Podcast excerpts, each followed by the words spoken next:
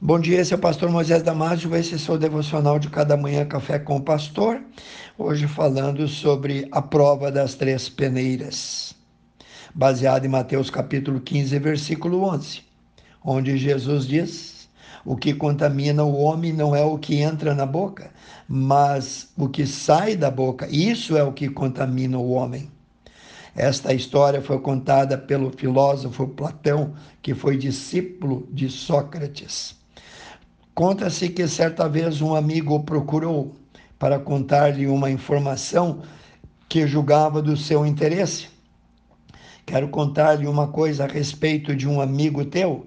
Espera um pouco, disse Sócrates.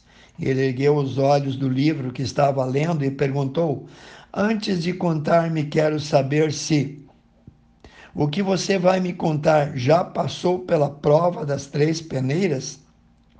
Seu amigo surpreso indagou: Três peneiras? Que quer dizer isso? Se não as conhece, preste bem atenção, disse ele. A primeira peneira é a verdade. O que você quer me contar dos outros é um fato? Você viu? Aconteceu mesmo? Caso tenhas só ouvido falar, a coisa deve morrer aqui mesmo. Então o seu amigo acrescentou bem: Eu não tenho provas, não tenho certeza que isso aconteceu de verdade. Mesmo assim, suponhamos que seja verdade, disse Sócrates. Deve passar então pela segunda peneira, a bondade. O que você vai me contar é uma coisa boa? Vai fazer bem para mim, para você e para a pessoa envolvida? O que você vai dizer ajuda a construir ou destruir o caminho de alguém? Ajuda a construir a imagem do teu próximo? Se o que você quer contar é verdade, se é coisa boa, deverá ainda passar pela terceira peneira. A prova da terceira peneira chama-se necessidade. Convém contar? O que você vai dizer é realmente necessário, resolve alguma coisa, isso vai ajudar alguém, vai melhorar a situação daquela pessoa envolvida? Então concluiu Sócrates: se passou pelas três peneiras, conte. Tanto eu como você e seu irmão iremos nos beneficiar. Caso contrário, ignore, esqueça, enterra tudo. Se não passou pelo teste das três peneiras, não passe adiante. Será uma fofoca menos para envenenar, intoxicar o ambiente, fomentar ou promover a discórdia entre irmãos, entre amigos e colegas. Amados, um homem como Sócrates, embora foi um dos maiores sábios, já tinha conhecimento dessas verdades. Ele não tinha conhecimento de Deus, mas sabia a importância das palavras.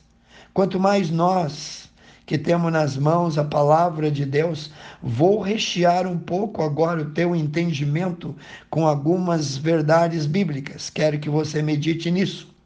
No livro de Mateus, capítulo 12, 36 e 37, Jesus disse: mas eu vos digo que de toda palavra ociosa, venenosa, que os homens disserem, hão de dar conta no dia do juízo, porque por tuas palavras serás justificado e por tuas palavras também serás condenado. Provérbios capítulo 4, versículo 24. Desvia de ti a falsidade da tua boca, afasta-te de ti a perversidade dos teus lábios Mateus capítulo 15, versículo 11, disse Jesus: O que contamina o homem não é o que entra na boca, mas o que sai da boca. Isso é o que realmente contamina o homem. Colossenses capítulo 4, versículo 6. A vossa palavra seja sempre agradável, disse o apóstolo Paulo. Ela deve ser temperada com sal, para que saibais como vos convém responder a cada um. Salmos 141, versículo 3. Põe, ó Senhor, uma tranca na minha boca, guarda a porta dos meus lábios. Tiago, capítulo 1, versículo 26. Se alguém entre vós diz ser religioso, mas não consegue refrear a sua língua, Antes engana ele o seu coração, e a religião deste é em vão. Tiago capítulo 3, versículos 3 a 5. Ora, nós pomos freio na boca dos cavalos para que nos obedeçam e assim conseguimos dirigir todo o seu corpo. Vede também as naus que, sendo tão grandes e levadas de impetuosos ventos, se viram com um bem pequeno leme, para onde quer que a vontade daquele que as governa. Assim também a língua é um pequeno membro e gloria-se de grandes coisas. Vede quão grande bosque um pequeno fogo incendeia. Pense nisso, eu quero orar contigo, grandioso e amado Deus.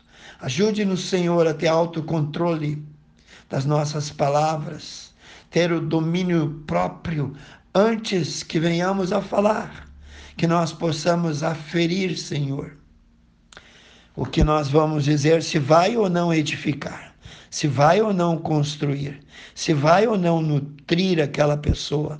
Grandioso eterno Pai, abre o nosso entendimento. Não nos deixe falar o que nós queremos, mas sim o que tu queres, o que tu unges, o que tu abençoa, o que tu aprova. Eu oro e peço em nome de Jesus. Amém. Que Deus te abençoe, meu querido, e se você gostou desse devocional, passe adiante para mais pessoas, amigos, grupos, pessoas que você crê que vai construir nele algo melhor, algo de bom. Eu peço que você também ore por essas pessoas às quais você vai dirigir ou mandar esse devocional. Que Deus te abençoe e eu te vejo no próximo Café com o Pastor.